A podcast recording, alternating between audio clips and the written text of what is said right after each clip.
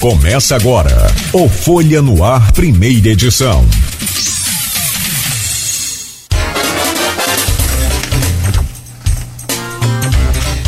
Terça-feira, dia 4 de outubro de 2022. Começa agora pela Folha FM 98,3, emissora do grupo Folha da Manhã de Comunicação.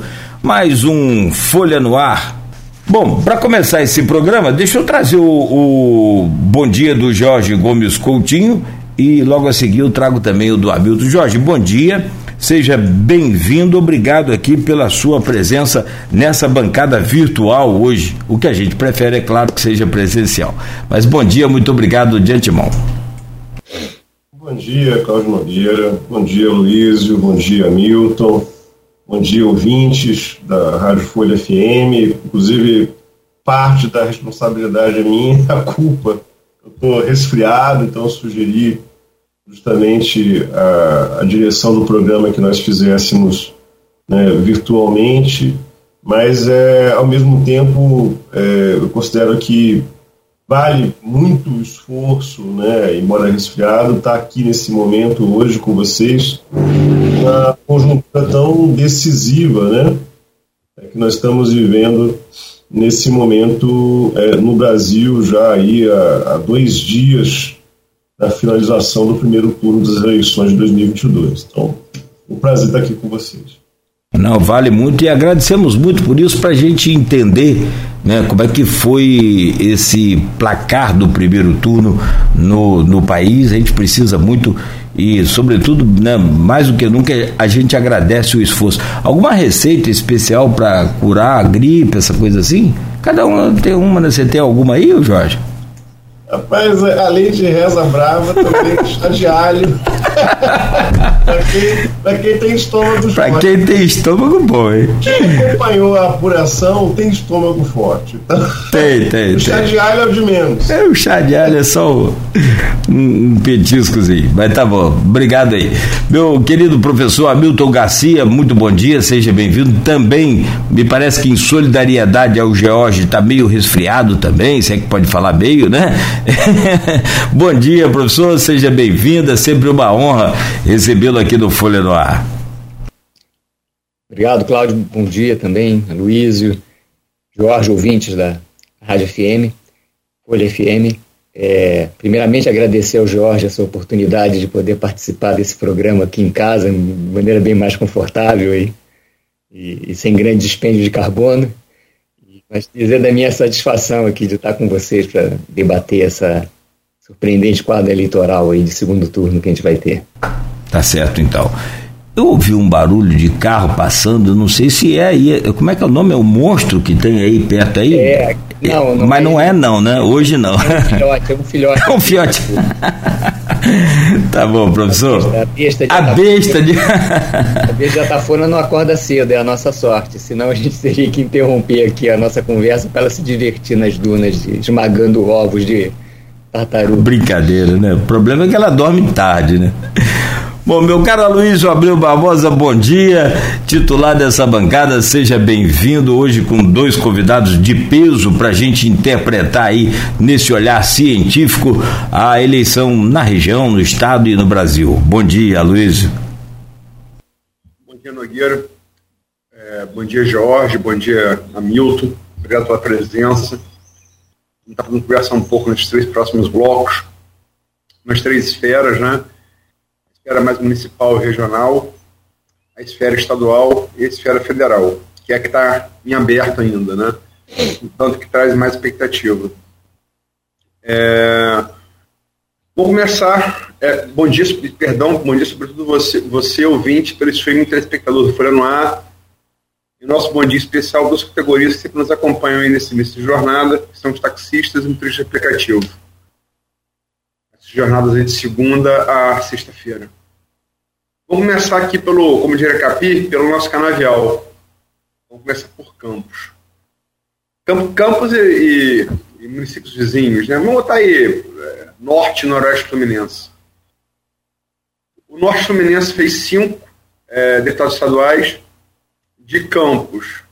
Como já era esperado, Rodrigo Bacelar se reelegeu, é, Bruno Dauari se reelegeu, é, representa os dois, os dois grupos protagonistas da cidade, políticos da cidade, o, o, o do próprio do, dos próprios Bacelar, comandado pelo próprio Rodrigo, e o grupo dos garotinhos, sobretudo, sobretudo o prefeito Vladimir, apoiando apoiando Bruno. Tivemos a, a, a Tiago Rangel, o vereador. Eu já tinha falado aqui algumas vezes que em Campos, abaixo de Rodrigo e Bruno Dauari, eu, eu achava que Tiago é, faria uma, uma boa votação, acho, acho que ele viria abaixo desses dois. Agora eu posso falar, né, já passou a eleição. Eu tinha pesquisas não registradas, estava acompanhando isso quinzenalmente, então eu estava vendo que o Thiago estava muito bem. É, temos também é, prefeita Carla Machado, né, é, ex-prefeita de São da Barra, aí da, da, da nossa pafona, onde a Milton está. A Milton e a besta aí, a besta adormecida. Se bem que a besta acordou né, no domingo, mas enfim, isso é papo do terceiro bloco. É, e também o Jair Bittencourt, na Itaperuna, aí já, já é noroeste. E Macaé, para completar o norte fluminense, é Chico Machado. Chico Machado.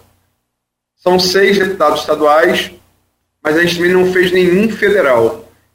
Começo perguntando, fiz esse preâmbulo né, dos eleitos, o que, que vocês acharam e começar por ordem alfabética com o George. Bom, vamos nós é, começar a, a, olhar os resultados, né? É, bom, que, que, que eu achei? É, vamos começar pelo, acho, pelo, pelo mais, mais simples, né?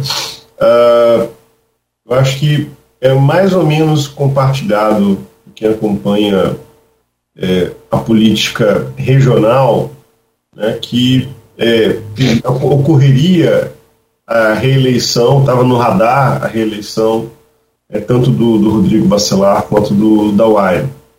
É, justamente por, por N razões, inclusive né, pela proximidade, no caso em especial, do, do, do Rodrigo com relação à própria máquina do governo do estado do Rio, né? Ah, o próprio Rodrigo fez bastante mediação, né? Do, do, do atual governador, né? Eleito, né? Com a região, então quer dizer isso demonstrou isso já discutiu bastante, né? É, é, quanto que é, há uma ascensão né, do Rodrigo Bacelar né, na, na, na, região e quanto que ele adquiriu prestígio né, na atual é, é, gestão né, do governo do estado do Rio. Então é, é era mais ou menos previsível. É, eu acho que no caso da Carla Machado, é, como a gente já sabe, é uma segunda tentativa, né? E nesse caso ela foi exitosa, mas que era algo, inclusive, é, que a gente já discutiu em outras ocasiões, era um pouco necessidade da própria carreira política de Carla Machado que ela conseguisse transcender, né? A prefeitura de São João da Barra, dado que ela também vem de uma trajetória exitosa campanhas bem-sucedidas né, e, e, e na, na, cidade, mas que ela, se ela quisesse expandir né, a sua carreira, ela teria que justamente é, vencer a barreira né, municipal e se projetar como liderança regional local que de alguma maneira se consolida aí com a eleição da Alerj. Né? Uh, bom, isso de maneira geral, acho que a grande novidade mesmo é do Thiago, né? É, nesse momento, né, em termos de, de quadros, né, até por ser, é, no caso, homeófito, né? Ah, agora, no caso especial da Câmara dos Deputados, a Câmara Federal, é, sem dúvida alguma, o que eu acho que ocorreu é uma baixa de representatividade da região, né? Isso, inclusive, até mesmo com, com egressos da região, que mesmo que não tivessem é, é, propriamente, né, a, a, não fosse, não tivesse domicílio eleitoral aqui em Campos, por exemplo, o Chico D'Angelo, né, que é, de alguma maneira, um, um quadro com bastante diálogo aqui na região, ele, ele não foi eleito, por exemplo. Né. Isso diminui um pouco aí a representatividade da região na Câmara dos Deputados. Mas é uma discussão que eu vou, que eu vou levantar aqui, uma lebre, é, não necessariamente, é, que é, algo, é uma discussão que a gente está fazendo bastante, por exemplo, no caso também né, da eleição né, de, de deputados e, senadores, né, ou, ou, até mesmo gente do executivo, seja mulheres, seja negros, é, não necessariamente você ter um aumento da representatividade, você vai ter necessariamente um, uma, uma atuação parlamentar ou do executivo que vão que vai é, é, redundar em benefícios para esses grupos. Eu acho que nesse momento que se coloca, dado que é, não houve a possibilidade de, como falei, de eleição né, de, de políticos da região para a Câmara, por exemplo, eu acho que se coloca é a necessidade de da boa e velha sola de sapato, né, com relação a, especialmente a Brasília, né? Algo que não é de todo impossível, justamente nesses tempos em que há rearranjo da maneira como a gente compõe o orçamento da União, a questão do orçamento secreto, das emendas PIX, etc. Ou seja, em última instância, é, tudo mais constante, bons é, é, grupos de pressão podem dirimir esse problema de representatividade da região nessa configuração. Não estou dizendo que é a melhor configuração, porque para mim não é mesmo. Tá? É, inclusive, como falei, da maneira como se maneja e se organiza o orçamento.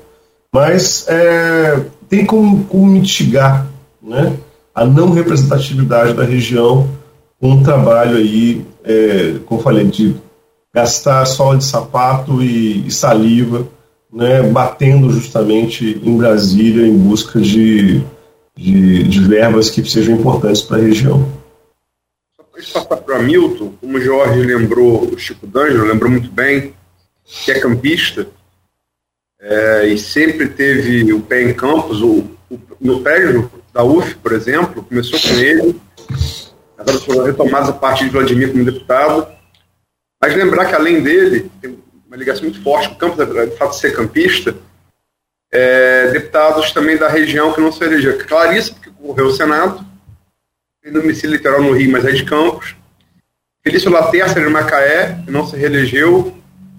E é, Cristino Auro, de Macaé, que também não se reelegeu. E eu, como manifestei voto a Cristino, destaco que é um parlamentar de perfil técnico, conhece muito bem a região, né? Enfim, é, só para acrescentar para sua análise, Hamilton. É, bom, eu não sou assim um bom observador da tão bom observador da cena local como o Jorge, mas é, eu percebo que concordo com ele que banca, o modo como está se organizando as bancadas federais, o, o, fato de você não ter uma, um, representantes diretos da região podem ser de fato mediadas pela por essa é, necessidade dos eleitos de ampliarem suas bases eleitorais. Né? A gente está num sistema de, de voto muito disperso, em que muitas vezes o, o, o, o deputado eleito vai, vai atrás de saber quem é seu eleitorado. É, de, é depois que ele é eleito que ele sabe qual é o eleitorado, né? porque ele fala para muita gente, mira, claro, ele tem já uma prévia de, do grupo social que ele mobiliza, sua base de apoio e tal, mas depois ele vai ver que, quem realmente ele sensibilizou, atingiu e tal. E, e, e depois saem a cata de, de, é, de, de buscar se consolidar no cenário político, é, entrando nas regiões, usando o mandato para entrar também nas regiões onde que é, ele pode ter algum potencial. Então, isso é uma coisa que dá para remediar, né? É, em função da, da movimentação de vereadores, deputados estaduais, prefeitos, na direção de interlocução com Brasília, né? não é exatamente uma coisa definitiva. Agora, a LERJ não, a LERJ é um lugar onde tem que se representar as regiões do, do Estado, e aí sim você não ter uma interlocução direta é, acaba é, sendo uma desvantagem no, no cabo de força. Né? É, mas para deputado federal é uma região que tem, que tem importância né, eleitoral e tem importância econômica, certamente Campos vai, vai a região norte e noroeste vai, vai conseguir é, é, essa interlocução. É, uma parte da explicação disso, aí eu não sei, eu quero ouvir mais o Aloysio em relação a isso, porque talvez uma parte desses resultados tenha sido para deputado federal uma dispersão de força, um cálculo errado, né? No caso, eu cheguei a alertar isso aqui na nossa última conversa, quer dizer, muita fragmentação política poderia ter esses resultados o, também o cálculo errado da, da, da, família Garotinho lançando a Clarissa como senadora, que é uma coisa que não dá para entender muito bem, né? porque era uma, uma, uma aventura, uma, uma oligarquia tão zelosa dos seus resultados eleitorais fazer aventuras, né? uma coisa também não saberia explicar. Agora, um traço muito negativo que eu observei aqui na, nessa eleição que não é novo, mas é, não custa lembrar essa negatividade, é, é, o uso explícito da máquina pública para a eleição de candidatos. Né? O caso aqui da, da Carla Machado, no, parecia uma eleição municipal aqui em São João da Barra. Houve um inchaço da máquina aqui, né? deve estar difícil né? no setor de saúde, no setor de educação, muita gente contratada, no setor de, de, de rua mesmo, né? aqueles famosos é, guardas de trânsito que não entendem nada de trânsito, enfim, um lado negativo desse processo de representatividade regional, que é a utilização da máquina pública e dos recursos públicos para, ao invés de fazer políticas públicas, eleger né, o, o, o, determinados é, candidatos. Esse é um ponto negativo, mas fortemente presente na nossa é, democracia, né? E também aqui a região ficou, ficou marcada por alguns episódios de apreensão de malas de dinheiro, né? E geralmente é, é justificada como apagar os cabos eleitorais, mas existe uma séria desconfiança que esses cabos eleitorais muitas vezes é o próprio voto, né? A gente viu, pelo menos eu, eu, eu vi muito pouca gente com bandeira, muita pouca gente fazendo campanha de rua e tudo mais. Então são traços da nossa democracia e do nosso sistema político que são muito ruins, né? É, é, eu acho que o Brasil é, aquela, é uma das maiores democracias do mundo e uma das maiores democracias do mundo é muito pouco republicanas, né, do ponto de vista ético e do funcionamento do sistema. Né? Então, esse é um traço muito negativo do nosso processo eleitoral que, que vale a pena a gente lembrar que precisa ser mudado, né, para melhorar a relação da sociedade com, com o Estado, com o parlamento, etc. É, eu concordo com o diagnóstico do Hamilton, inclusive fiz ele aqui com Nogueira e Edmundo no dia da eleição, já tinham saído os resultados para deputado federal, a dispersão claramente né, foi o principal é, responsável pelo responsável pela cidade e a região não ter não terem feito um federal, né, é, Caio Viana, é, Clarice, como a Hamilton já disse, que foi disputar o Senado, é, acho que a eleição foi dia 2, teve uma conversa no dia. Acho que foi um mês antes, era o dia. Não, foi dia 12. Dia 12 de setembro era o prazo para você trocar a candidatura. Né? Garotinho não pôde. Teve uma reunião, uma reunião no Rio no dia 11. Isso é uma fonte segura, uma reunião no Rio, no Rio dia 11, só para falar do caso específico dos garotinhos. Isso, é, isso é fato. E Vladimir, os quatro: Vladimir, Rosinha, Garotinho e Clarissa no Rio. É, e Vladimir colocou, é, tinha que decidir, não era no dia seguinte prazo, Garotinho não pôde. É, Garotinho queria colocar Juninho Virgílio, que concorreu e não se, não se elegeu.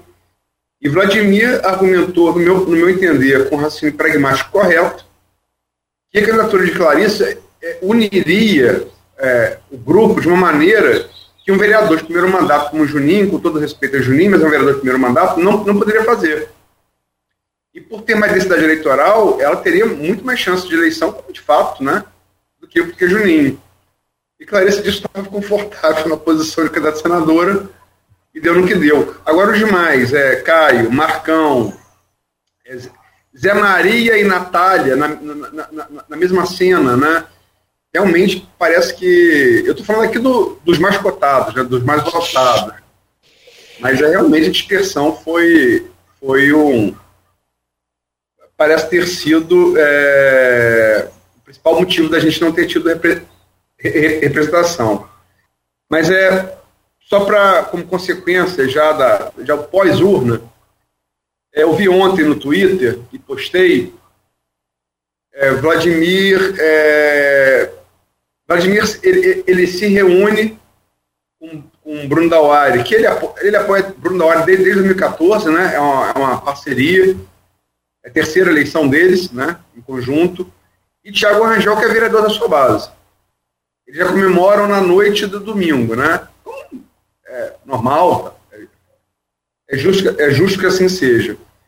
Na segunda-feira, é, Vladimir Tuita parabenizando não só esses dois vereadores, perdão, esses, esses dois deputados, que são aliados, né? Como também Carla Machado, que tem uma relação boa, e também o Rodrigo Bacelar. Né? É, ele parabeniza.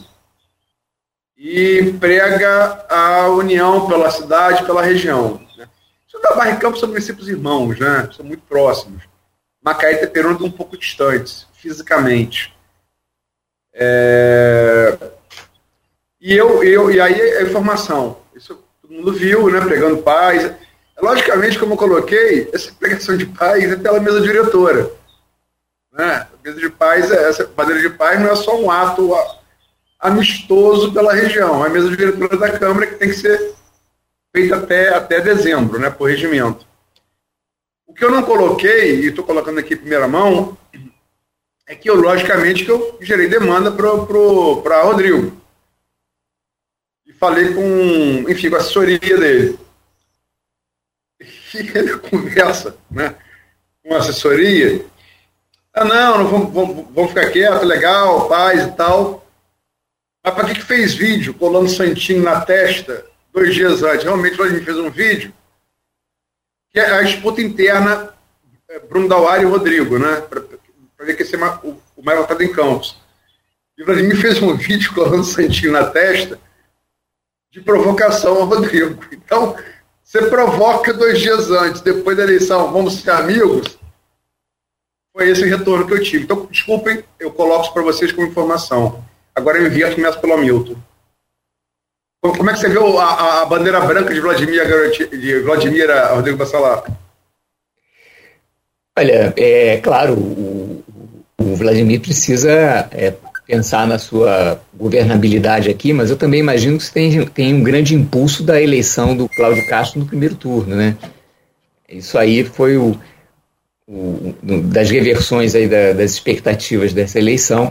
Eu imaginei que uma coisa ali que de certa, bom, vai ter segundo turno no Rio de Janeiro. Me parecia que o Rio de Janeiro era um lugar mais ou menos claro que teria segundo turno é, embora na esfera federal fosse mais é, polêmico. Né? Eu acreditava na possibilidade de do Lula decidir no primeiro turno, o, o Aloysio era mais descrente nessa possibilidade, estava mais é, próximo da realidade. Mas eu acredito que há um choque aí de, de é, é, a esse, esse vento conservador que marcou aí a, a, a eleição. Se a gente olha ali a, a bancada federal, por exemplo, do Rio de Janeiro, que foi eleita, você vai ver que tem uma forte polarização ideológica né, de, de, deputados do PL, do PSOL, do PT eleitos, né, e, é, e um governador do campo conservador, né, é, é eleito em primeiro turno no Rio de Janeiro, é isso tem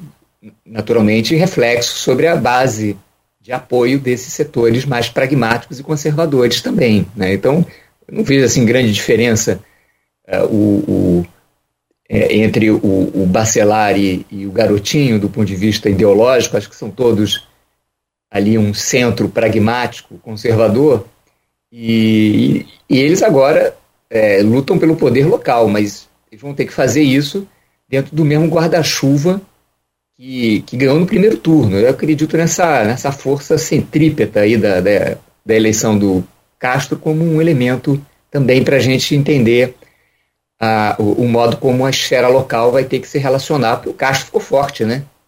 Um, do nada, da, da, de papagaio de pirata do, do, do, do Witzel, que por sua vez já era um papagaio de pirata do Bolsonaro em 2018, o, o, ele agora virou o governador eleito em primeiro turno. Então, isso naturalmente ele vai ter um peso nessa na arbitragem da, da, da, da sua da, das lutas é, é, políticas na sua base, né? Isso vai, vai refletir no poder local, me parece. Jorge. Bom, o que, eu acho? É, bom, é, eu acho que acho que cabe fazer uma, uma, uma discussão que é a seguinte. É, eu acho que da perspectiva do cidadão campista, é, essa briga ela não produziu benefícios. Tá? A briga né, entre, especialmente aí no caso, né, a gente pode colocar dos clãs, né, os Capuleto e os Montecchio, né, os, caso os Bacelar e os Garotinho, mas é mais com as figuras de proa aí do Vladimir e do, do Rodrigo. É, então eu acho que um, uma, uma um acordo de paz, eu acho que ele é necessário e benéfico em prol do cidadão campista, né, em prol de um melhor funcionamento, né, um funcionamento mais é, é, funcional mesmo, né, da, da, Câmara de Vereadores do campus.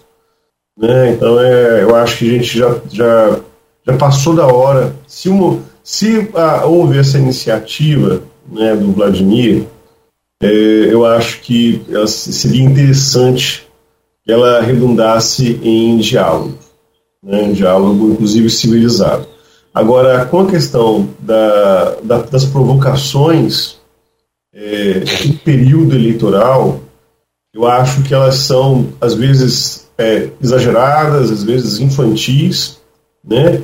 elas têm uma coisa meio de chicana, né? às vezes uma coisa meio futebolística também, que é, a cultura que nós temos é, coletiva, ininterrupta, é a cultura futebolística, então quer dizer, é, tudo isso eu acho de alguma maneira se reflete em, em rivalidades, etc. Agora, é, para quem quer fazer política profissional, é, é importante saber passar por cima disso em prol de cálculos pragmáticos. Tá? Então, é, eu acho que pode ser aí um, uma, um caminho, um bom caminho que pode ser aberto, não obstante essas demonstrações, como eu falei, de rivalidades, que às vezes infantis, né, mas eu acho que dentro de um cálculo mais pragmático seria bem fazejo para o momento. Bom, perfeito. São 7 horas e 40. Ah, perdão. Vou abrir para vocês aí, só um instante. Vou abrir, só, só, só um segundinho. Isso, só um segundinho, porque eu estava abrindo do, do, do, rádio, mas não abriu dali. Perdão aí a todos, me desculpem. É, vamos fazer um intervalo rápido. Né, enquanto vocês comentavam, a gente contava aqui, só Campos teve 18 candidatos a deputado estadual, ou a federal, com mais dois de São João da Barra e mais dois de São Francisco. Essa pulverização, mais uma vez, né, deixa e, e faz escola. Mas é a democracia, né? Todo mundo que tiver a ficha limpa pode ser candidato. Hoje no programa com os professores Jorge Gomes Coutinho, né, cientista político e professor da UF, e o Hamilton Garcia, cientista político e professor da UENF. Meu caro Luiz, eu, é, eu vou voltar o bloco com você pedindo a gentileza de abri-lo, por favor. É, a gente está. Eu recebi uma ligação ao final do primeiro bloco, do ex-vereador Marco Bacelar, que tapa o grupo dos Bacelar, mais ou menos como Fernando Henrique, do PSDB. Né? Não é, não tá mais a, a, não é mais, o líder é Rodrigo, né? o líder de fato é Rodrigo, mas a, a, o líder, o líder, a figura mais representativa, o líder moral, digamos assim, é Marco Bacelar, né? É, ele está ouvindo, agradecemos pela audiência. Um abraço aí para Marco. E falou em nome do grupo sobre a proposta de a bandeira branca de Vladimir, achada ontem, né, dia seguinte, às urnas do domingo. E argumentou que não dá. É, segundo ele, Marco Bacelar, ele falando o nome do grupo, não dá para aceitar, é, aceitar uma. Não é aceitar a bandeira branca. A, a contraposição, como coloquei aqui, entre provocação na véspera, da, na véspera da eleição, do Santos, Vladimir, o Santinho Vladimir Ferreira na, na, testa. Acho que todo mundo viu esse vídeo, esse vídeo, esse vídeo viralizou nas, nas redes sociais aqui de Campos, da região, na provocação é, da disputa particular entre Bruno Dauari e Rodrigo, né, pelo, pelo, pelo voto dos campistas, os dois reeleitos deputados estaduais. É, que a bandeira branca ela era ela era, ela seria, na visão dele, Marco Bacelar, ele não falou com o Rodrigo é, após a proposta do Vladimir, ele me disse que a última conversa que ele teve com o Rodrigo foi no domingo após as eleições, é, então, ou seja, foi antes da bandeira de Vladimir, mas que ele fala o nome do grupo, que é, não dá para levar a sério uma bandeira branca chiada dois dias depois de uma provocação que correu aí as redes sociais e Vladimir realmente fez uma provocação eleitoral. Coloco só como informação. Né, vou colocar, se acabar o programa, no Folha 1, no blog Opiniões. E é isso. Vocês querem comentar? É, é, Jorge, Hamilton, quer comentar? Começar agora com o Hamilton. Não, eu, eu é, queria ouvir o comentário do George, que fez um chamamento à, à razão pública em prol da, dos interesses do, do, dos eleitores de Campos, que eu, que eu subscrevo integralmente. Né? Se trata de um município que saiu de uma crise severa né? É, desde 2015 e, e, que precisa discutir os seus rumos, precisa discutir sua reconfiguração no quadro de, um, de uma atividade econômica que é o petróleo, que é feita é, é, no, em alto mar e, e, começar a discutir a sua sobrevivência econômica nas atividades feitas aqui, na, na, na municipalidade. Né? Então, é um município que tem um enorme desafio né? E, e precisa encarar esse desafio. E esse desafio não é exclusivamente da, da alçada do prefeito eleito, isso é, é, um desafio do conjunto da sociedade. E, e a Câmara tem um papel, a Câmara de Vereadores, tem um papel fundamental porque ela é o lugar que agrega a representação da sociedade para é, deve desempenhar um papel positivo na discussão dessa reconfiguração econômica da, do município e uma resposta a esses desafios. Então, é muito ruim, concordo plenamente com o George, você tenha um poder importante desse, que é o legislativo, paralisado por uma luta é, em torno da sua presidência. É normal que haja luta em torno do poder, mas o poder tem que ter consciência que ele precisa estar assentado em alguma coisa real, forte, que o sustente, né? Porque o poder não se autossustenta, né? Isso é uma ilusão de quem faz política. Eles acham que, como eles dominam muito o eleitorado também, eles acham que se autossustentam, mas na verdade eles precisam não só provar a, a, é, cotidianamente que tem uma função e uma função relevante e, e, precisam ser sustentados economicamente. Ali tem custo, né? Um município que, que vai morrendo economicamente entre outras coisas, vai deixando de ser capaz de sustentar também a sua, a sua superestrutura política. Então, esse pessoal tem que ter mais responsabilidade na ação é, pública ali. Ainda mais quando a gente compara com Macaé. Macaé está melhor né, na, na fita, tá com, há diálogo, há debates na, na Câmara, né? enquanto que aqui até tem muito calor, né, Jorge? Jorge. Pois é, bom, uma, primeiro um abraço, Marcos Bacelar, né, pela, pela intervenção genuína como lhe é peculiar, né? É, eu, vou, eu vou reiterar um pouco, chovendo molhado do que o Hamilton já colocou. Eu acho que é, vamos, vamos, de repente, aproveitar, já que é uma arena legítima, inclusive para os grupos que estão em disputa, dado inclusive a intervenção do Marcos Bacelar aqui no programa, fazer um apelo né, justamente a, a, ao acordo, ao diálogo entre os grupos. Né, justamente concordando aí com a Milton, é, eu acho que a cidade ela tem desafios demais para que nós fiquemos em torno né, de uma disputa que ela não eleva, não qualifica o debate, né, como nós estamos vendo nesse momento. O que, reiterando, né, é, as, como falei, as, as galhofas, as chicanas, as provocações, elas são recursos retóricos na disputa política. É, isso a despeito do grupo que nós estejamos falando. É, não estou dizendo que eu aplaudiria ou estou passando pano né, para o prefeito. Eu acho que, sem dúvida alguma, eu reconheço a legitimidade da queixa, mas também reconheço a relevância de chamar para o diálogo nesse momento, né, que nós estamos aí, digamos, entre primeiro e segundo turno de eleições muito importantes nacionais, né, e talvez seja uma boa janela para começarmos a diminuir a temperatura da beligerância das rivalidades locais e começarmos a qualificar o debate a partir do diálogo. É porque, como eu falei, quem ganha, aí sem dúvida alguma, é, a gente pode dizer que talvez o grupo Garotinho perca algo nesse diálogo, talvez o grupo Bacelar perca algo também nesse diálogo, mas quem ganha talvez seja a sociedade campista, no momento que eu falei que há tantos desafios aí colocados. Antes de é, passar a bola para você, Nogueira, eu queria saber, uhum. queria saber a sua opinião, Nogueira, sobre o que vai ter sobre Bacelar. O que, que, você acha?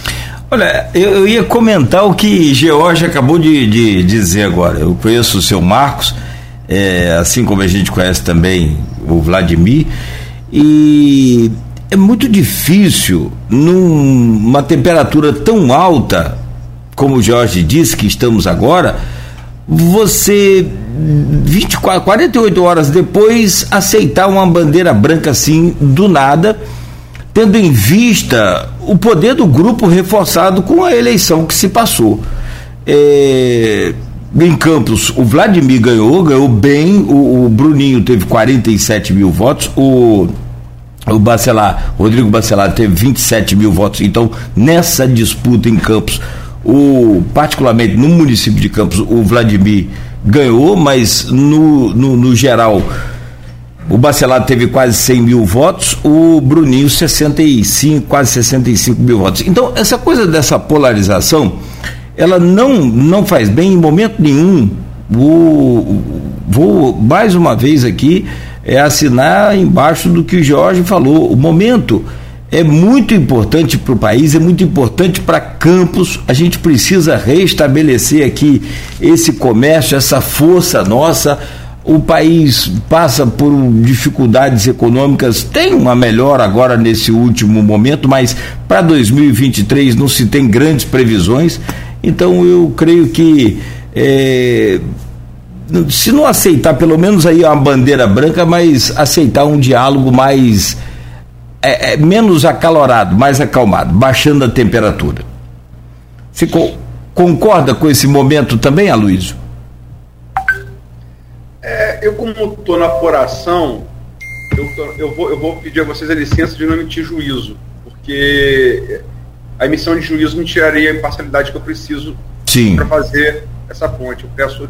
Não, tudo bem. Não, tudo bem. Juízo. Agradeço o seu Marcos aí flamenguista de, de, quatro postadas, ele que gosta muito, sempre que a gente se encontra. Ele... É. Bom, eu já sei. Um abraço ao seu Marcos.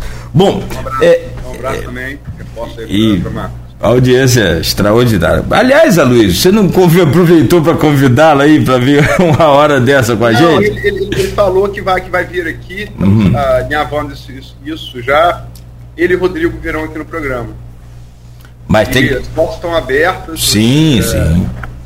Né, as portas estão abertas, é, seria realmente um, um, belo programa. Com certeza. Está aqui o Marco e o Rodrigo.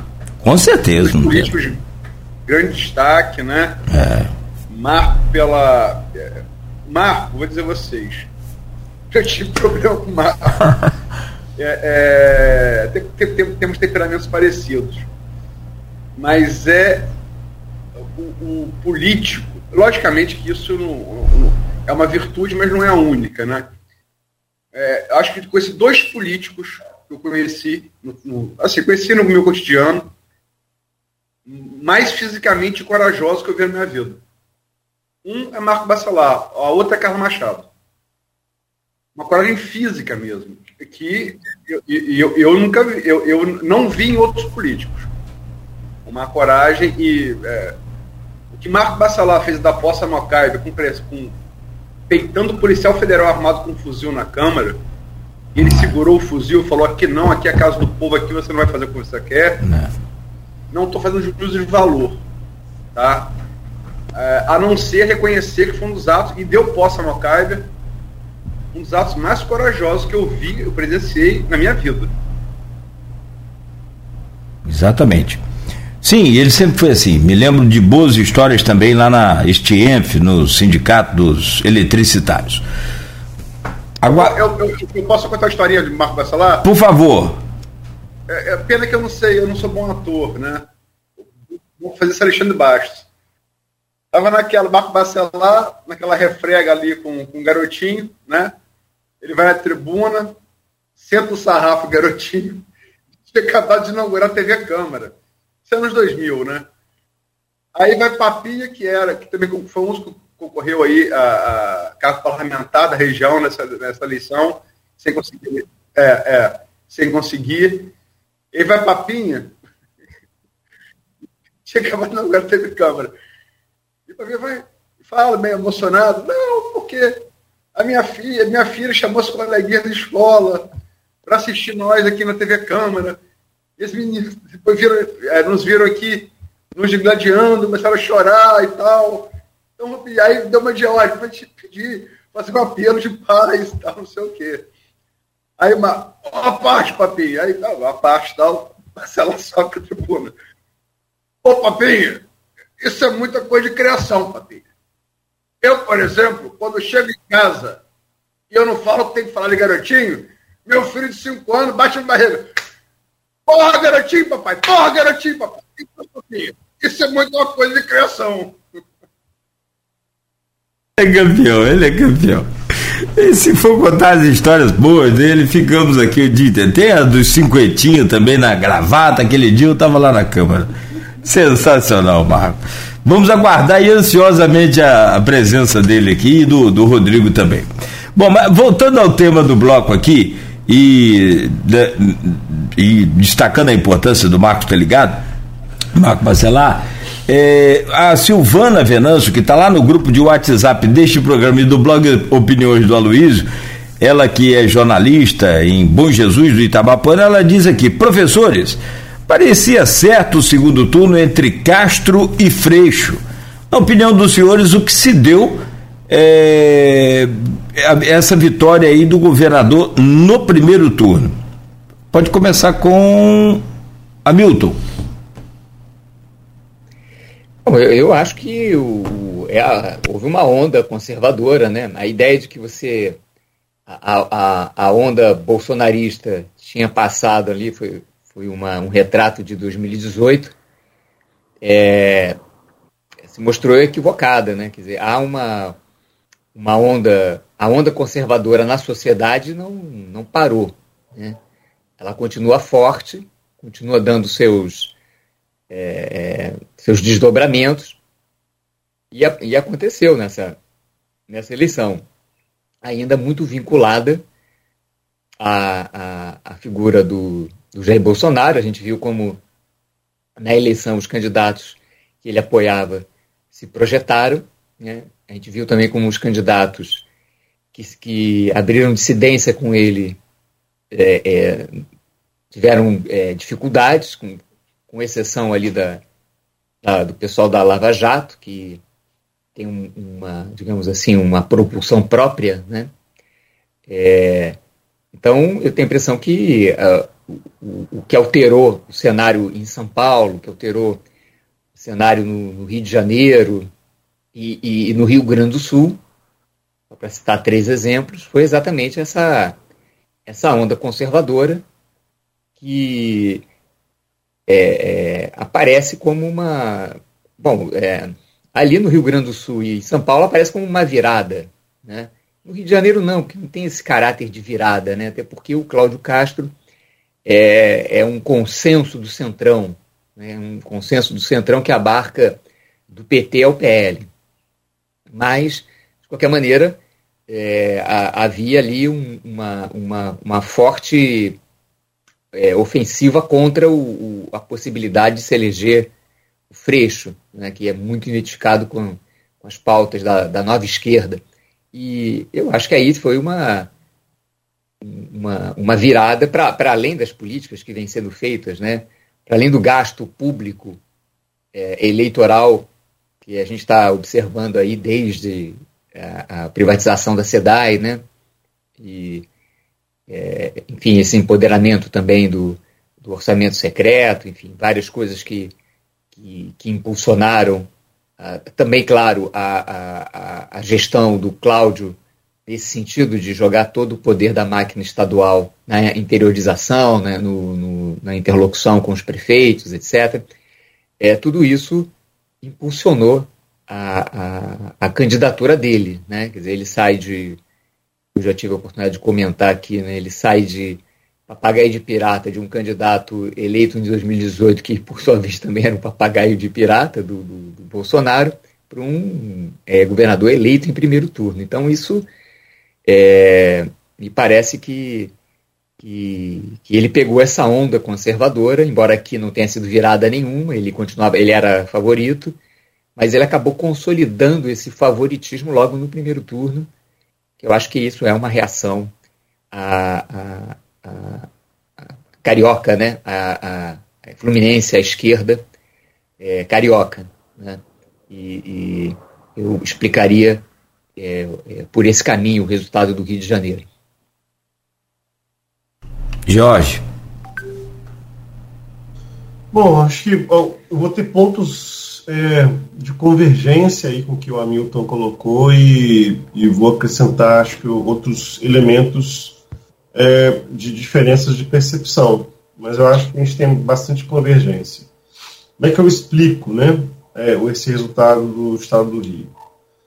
Uh, um, a questão né, da, da deusa Fortuna, essa caprichosa, né, deusa, né, que ela não escolhe muito bem, não vê muito bem quem está premiando, né, que é o, ou seja, a sorte, né, ou seja, o Cláudio Castro lidou com uma, uma situação do, da máquina do Estado em termos orçamentários é, mais é, interessante, até mesmo pela privatização da SEDAI, também por questões de aumento de arrecadação, que é um paradoxo desse momento, né?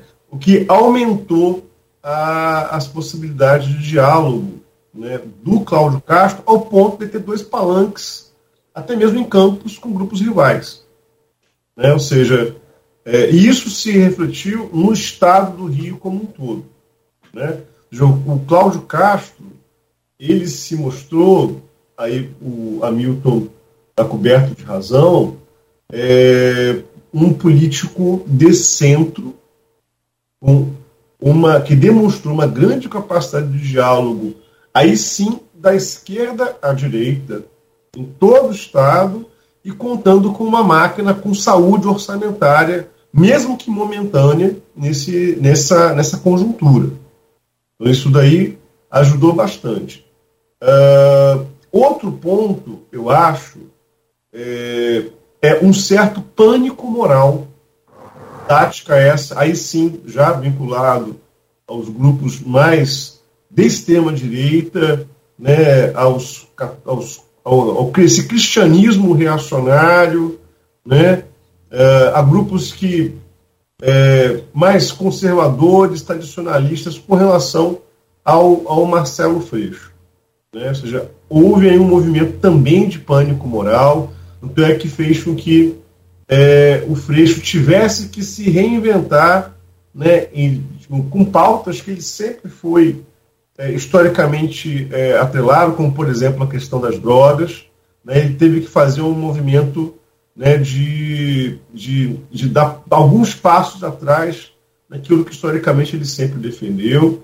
Além disso, é, dificuldades de capilarização que a campanha do Freixo teve, que é algo que não ocorreu no caso da campanha de Cláudio Castro. Se eu, se eu falei que esse cenário orçamentário capilarizou a presença de Cláudio Castro no estado do Rio, por outro lado, né, no caso de Marcelo Freixo, ele teve justamente o oposto, a dificuldade de capilarização no estado do Rio de Janeiro. Uh, enfim, eu acho que.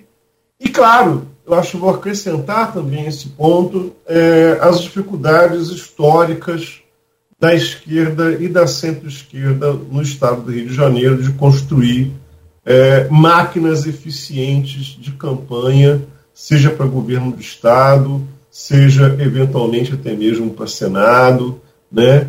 Uh, o que reflete um pouco também né, no resultado positivo do Bolsonaro né, no estado do Rio de Janeiro.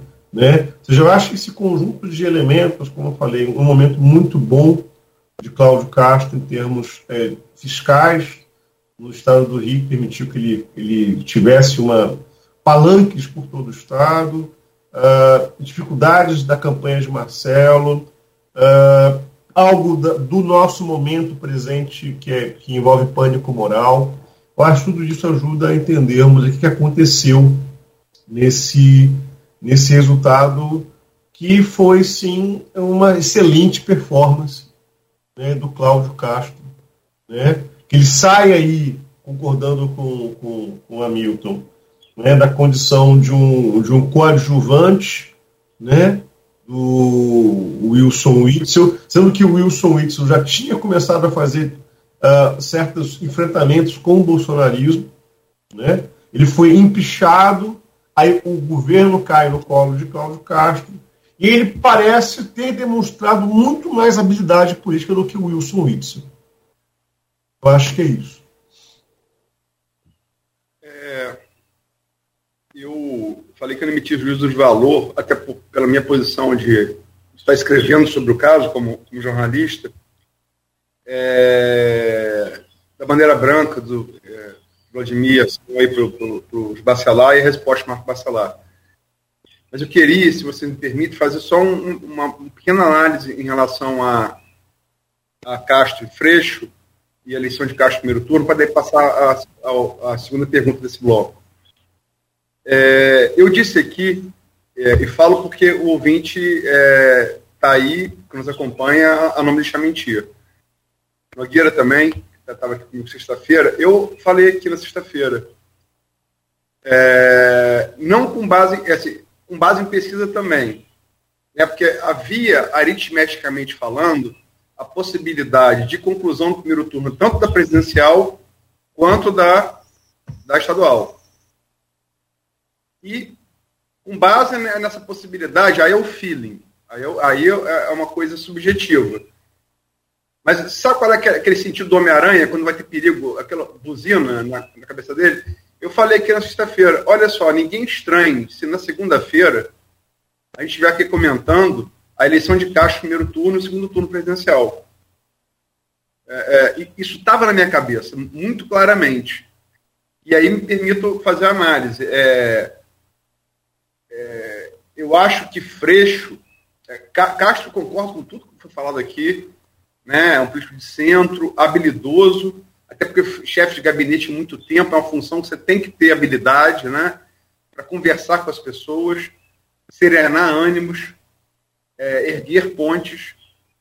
É, concordo com o que o Jorge falou, é, não pode nunca deixar de lembrar a, a venda da SEDAI, é o último ativo que o Estado do Rio tinha, que dá assim, uma sensação, é, como Jorge bem, bem, bem pontuou, momentânea de alívio financeiro, que é, que é, é falsa, isso, isso, não, não, vai, não vai continuar, mas permitiu a capitalização dele em vários municípios que aderiram ao programa de privatização, né, é, com o dinheiro, são 22 bilhões de reais, não é, esse é dinheiro para qualquer lugar do mundo, né, mas, Freixo, é, é é, o Edmundo Siqueira, que também está nos ouvindo comentando, fez um artigo muito bom que eu recomendo, está no Folhão, no blog dele. O título é A Culpa do Leblon, não da periferia e do agro. É, eu li ontem e recomendo a leitura ao ouvinte. É, o Freixo é essa típica esquerda identitária do Leblon. Né? É, é, é, é muito boa falando para si mesma mas é, é, ela, ela é a esquerda que a direita gosta, porque é muito fácil ser derrotado. Né?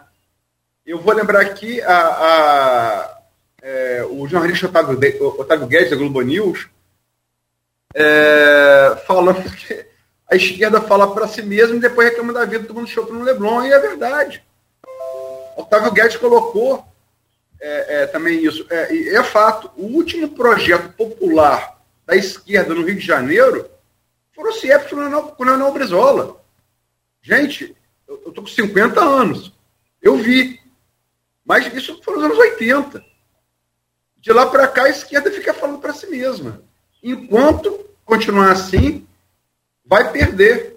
Vai perder sempre. Sempre vai perder. Enquanto isso, as igrejas evangélicas e pentecostais entram ah, de roldão e com virtude, sim. Tem, tem, que parar, tem que parar e admitir que tem virtudes, virtudes pragmáticas, de dar amparo a uma, a uma mãe cujo filho perde emprego, o pastor vai lá, bota, procura esse emprego, emprega o rapaz, né? É, das igrejas evangélicas e, e sobretudo, as, as pentecostais na periferia, que a esquerda hoje não conhece. Isso foi refletido tanto na eleição a prefeito que levou Crivella numa, um péssimo governo a prefeitura do Rio de Janeiro, né, em, em 2016, e levou Castro à vitória agora. E acho que o perfil de Castro é muito menos, é muito mais é, é, é, equilibrado, digamos assim, politicamente, é, do que o de Crivella. Né? Então, isso posto, desculpem, é, eu só queria fizer isso porque eu falei aqui sobre sexta-feira. E estava sentindo isso. E, e, se confirmou. Mas é a eleição de Romário, para finalizar esse bloco. Né? É, Romário, é, é a analogia que eu sempre faço, sempre foi um, um jogador de. Foi um brilhante jogador de futebol. O maior atacante que eu vi na minha vida. Para o ímpar aí, entre ele, Cristiano Ronaldo, Ronaldo Fenômeno, Clisma, Van Basten, Reinaldo, eu sou o Romário, assim, na hora. Né? E tinha como característica, como o Jorge falou da cultura futebolística, ele tinha uma característica que era jogar aparentemente morto, não era muito de correr, esperando a falha do adversário. O adversário falhava, ele estava lá e pegava era, era gol, quase sempre. Né? Gente, a gente igual uma Copa do Mundo, assim. Né? Copa do Mundo 94. O Romário ah, jogando nesse estilo. E me parece que foi reproduzido isso na eleição ao senador a esquerda dividida, né? O lateral esquerdo e o, e o, e o zagueiro esquerdo divididos, quais sejam Molon e, e, e, Siciliano. E o lateral direito e o zagueiro direito divididos. Daniel Silveira, que mesmo impedido concorreu, teve os seus votos registrados, é, e Clarissa. E o Baixinho chegou lá e botou bola na rede. Agora eu inverto minhas para o George. Olha, eu acho que você já deu algumas pistas aí. É, eu acho que é, o Romário, ele, vamos mantendo aí né, na, na, metáfora futebolística, ele jogou também nos erros do adversário. Né?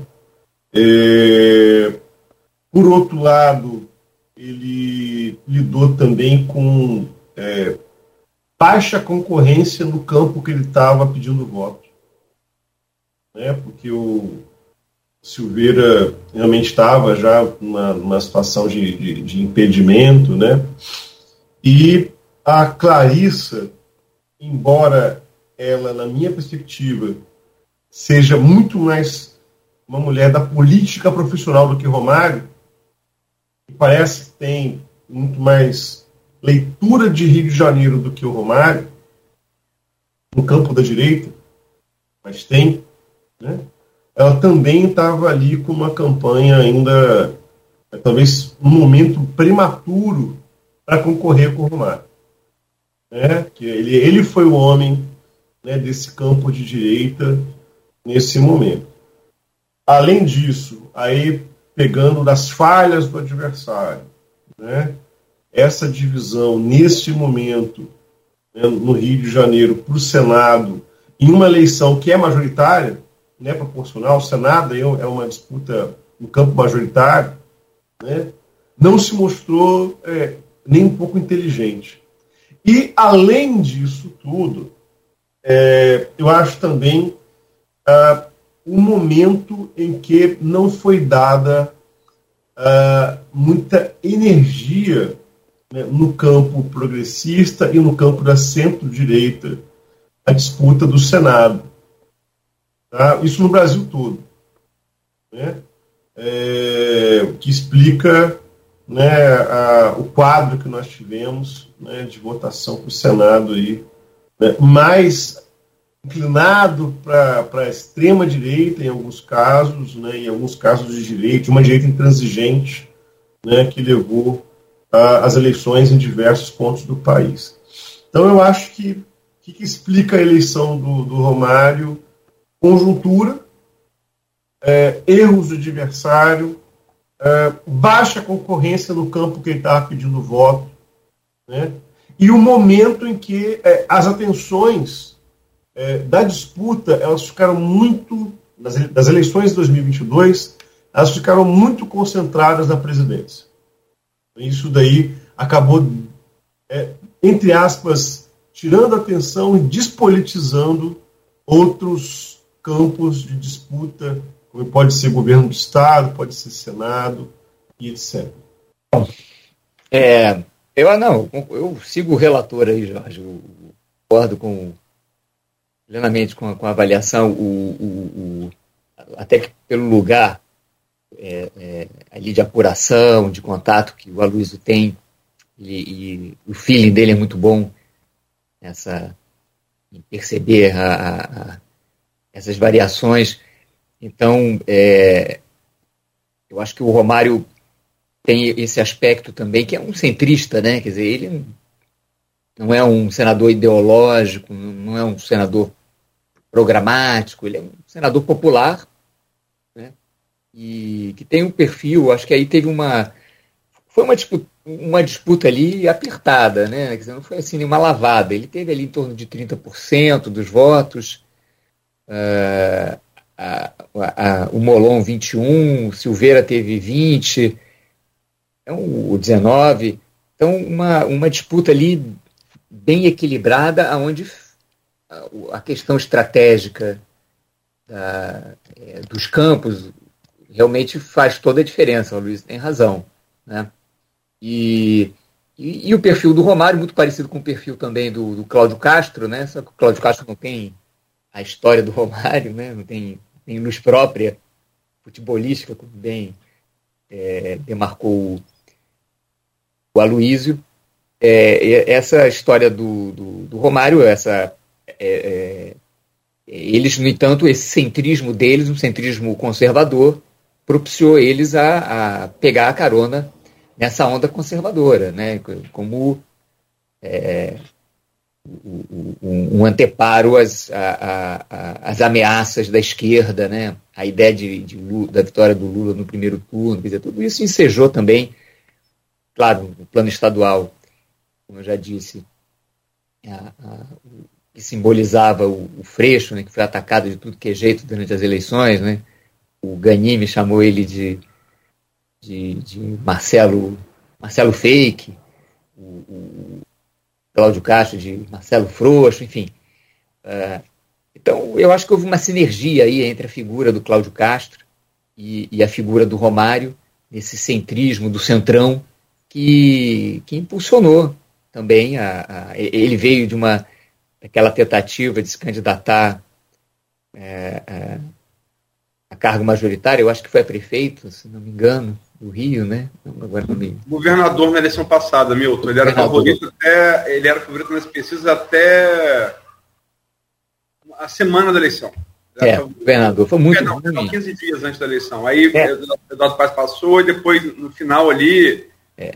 Ele foi muito despreparado para aquela eleição, né? Foi, foi muito feio para ele, e, mas ele, é, numa, numa eleição, num, numa conjuntura que também não é nada programático, que, que é em que você tem esses, esses fenômenos de, de rede social que são programas né, ideológicos, posicionamentos generalistas ideológicos sobre várias coisas, ele pode se recuperar e, e, e aparecer, a, a, a, enfim, ao lado dessa onda conservadora, inclusive na questão do, do Castro, e, e, o que também beneficia o Romário, é, é eu esqueci de, de citar o aspecto da política de enfrentamento contra a, a criminalidade. né, que, que, que continua rendendo muitos votos né, para os setores é, conservadores do Rio de Janeiro, né, em, em função do fato de que a, a, esquerda ficou estigmatizada como a, a,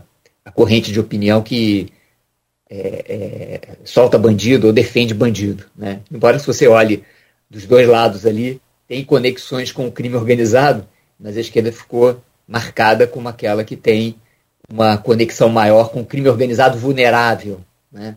E, e isso rendeu muita, eu acho que rendeu muito voto para o Cláudio Castro e, sem sombra de dúvida, embora o Daniel Silveira tivesse ali concorrendo exatamente com isso ali no, com o Romário, como o Daniel Silveira é uma candidatura inviável, é, é, o Romário acabou tam, é, de alguma maneira se beneficiando disso.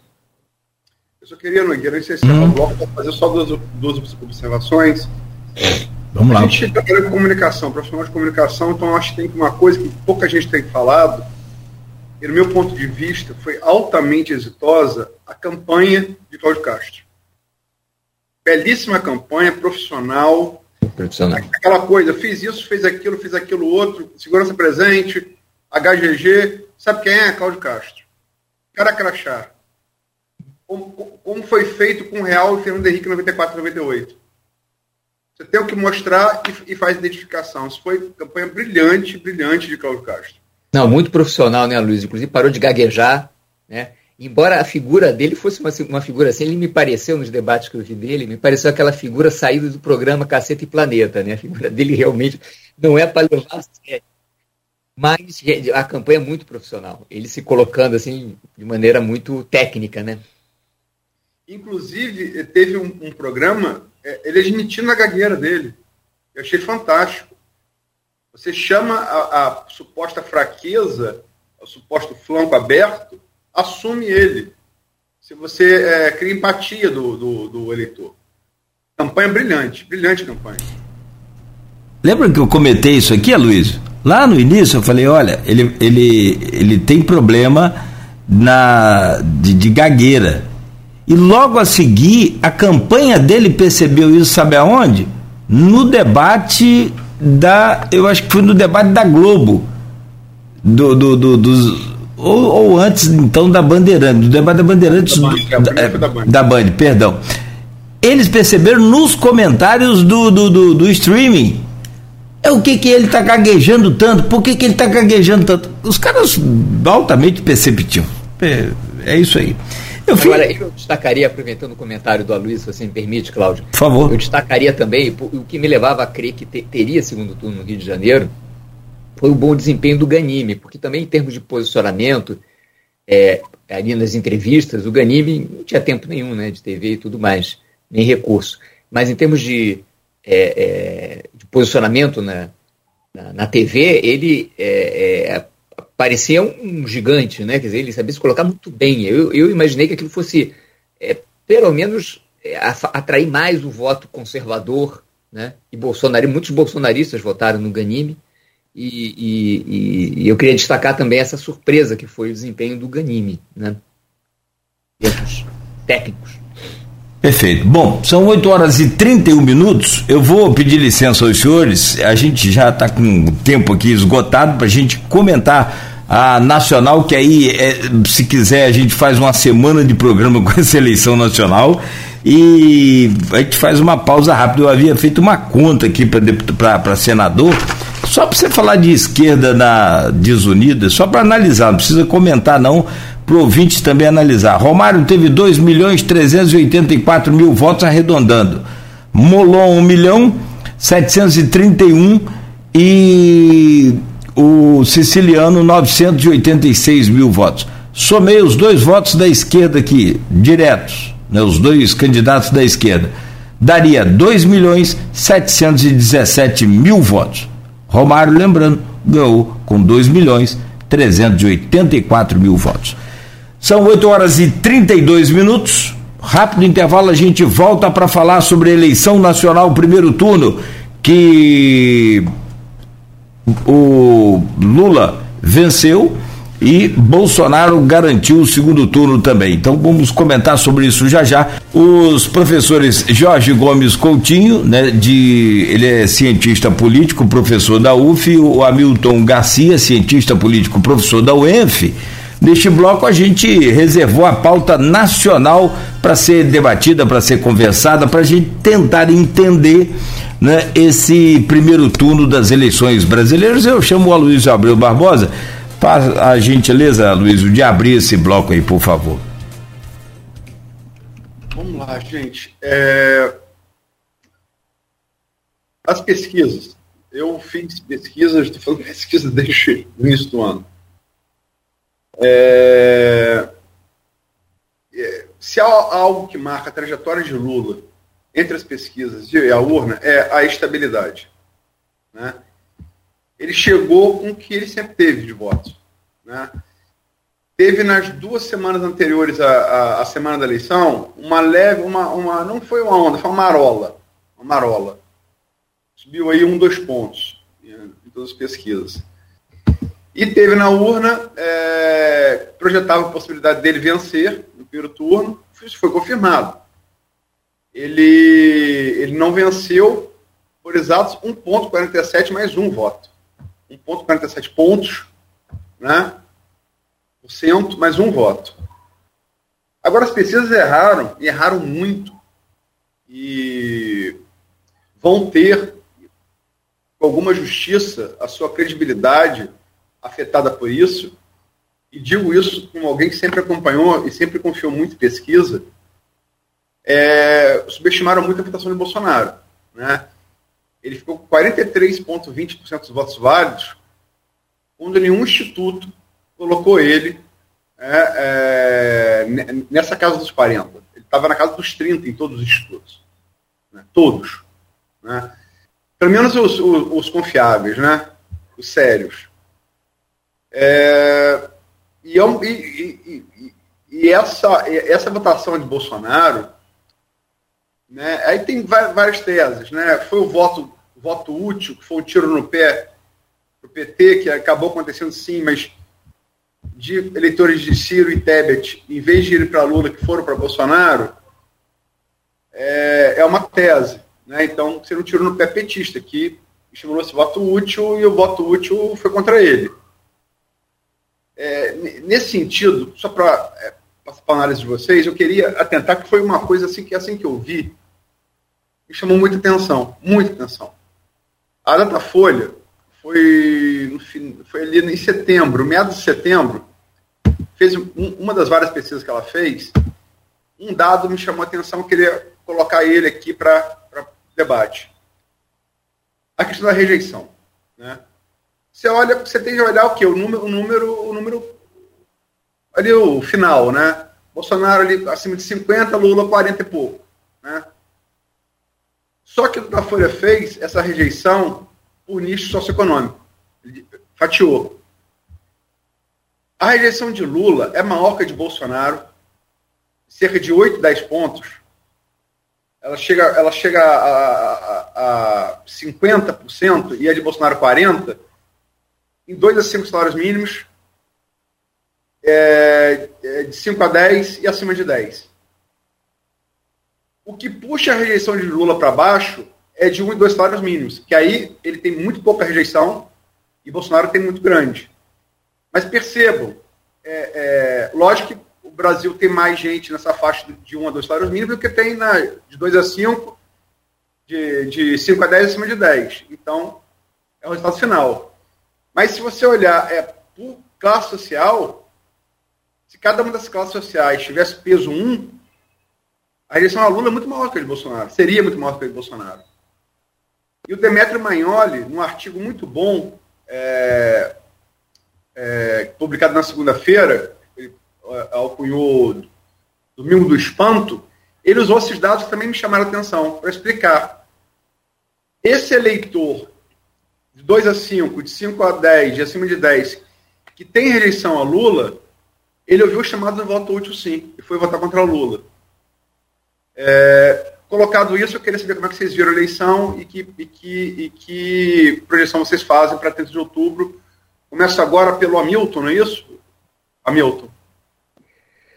Não, então, Luiz, eu, é, eu acho, tive a oportunidade de também de escrever um artigo segunda-feira, é convite seu, sobre os resultados eleitorais e, e cheguei a essa conclusão. O, o, o, PT tentou antecipar o segundo turno para o primeiro e foi uma jogada muito arriscada. Isso já vinha sendo comentado, eu lembro que o Lavareda já tinha criticado essa jogada como muito arriscada, porque havia uma tendência, havia uma expectativa de vitória do, do PT no segundo turno, havia uma, um crescimento moderado do Lula, e, e, e, a tentativa de forçar uma vitória no primeiro turno, um candidato que tem um telhado de vidro, que tem o Lula, que foi condenado por corrupção, formação de quadrilha, teve preso, enfim, um, um um, uma liderança política que, que saiu machucada de todo esse processo de poder pelo qual passou o PT, foram 13 anos no poder, né, não pode é, se arvorar a, a, uma pretensão ética de ser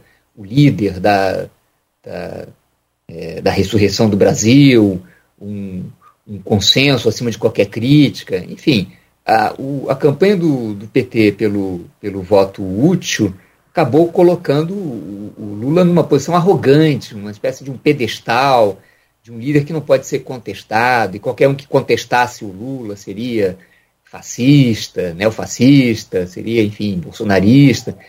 Isso acabou, paradoxalmente, é, criando uma reação dentro de uma onda conservadora, que a gente viu que aconteceu nas eleições para o Senado e para a Câmara, e também para os governos de Estado. É, isso acabou também é, beneficiando é, o Bolsonaro, né? Embora é, os bolsonaristas tenham ficado, é, é, digamos assim, com as suas teorias de conspiração, não entendendo por que, que o Bolsonaro não, não ficou na frente do Lula, porque afinal de contas, a mesma onda que reverteu as eleições em vários lugares não conseguiu reverter a, a do Brasil. Mas o fato é que o Lula tinha uma, uma trajetória é, é, ascendente e uma expectativa de vitória e trocou isso por uma aventura de, de eleição no primeiro turno que reverteu as expectativas, né? E colocou agora o Bolsonaro numa expectativa de ascensão, né? E o Lula numa posição mais defensiva de é, é, é, manter a sua aritmética, né? A sua vantagem aritmética. Então, o Lula sai vitorioso do, do primeiro turno, né? Mas ele sai com uma reversão de expectativas que me parece ter sido um erro de, de campanha. Né? Uh, dá para reverter? Sim, dá para reverter. O problema é que é, é preciso tirar o Lula do pedestal. Né? É, não dá para fazer campanha de, de salto alto. É, o Lula tem que. Não dá para fazer campanha do tipo, ó, quem vota. É, o, o, o, Lula deixou de ganhar por causa de um Ciro, né? ou por causa de uma Simone Tebet e mais alguma coisa. Não é assim. Né? Quer dizer, é, é um, é, acaba, acaba aparecendo para o eleitorado, né, é, entre outras práticas autoritárias do PT, de defender as ditaduras amigas na América Latina e no mundo, é, em fazer da corrupção um meio de azeitar as relações é, com o Congresso e, e, e, com várias classes sociais, o empresariado inclusive. Quer dizer, é, acaba aparecendo um reforço dessa imagem autoritária do PT essa ideia de querer esvaziar o, o, o campo, digamos, é, democrático não alinhado ao PT. Se, se bem que, que a sociedade acabou fazendo isso, de fato, quando o PT se coloca nessa posição de, de acabar por exterminar, né, dar o tiro fatal na, na, na, na terceira via, isso aparece como arrogância, aparece como reforça a ideia do não reconhecimento dos seus erros, reforça a ideia da autossuficiência. Né? Afinal, vamos, vamos lembrar que essa guinada do PT ao centro foi um recolhimento de náufragos, né? com exceção da. É, é, mesmo quando a gente olha para a Marina, né?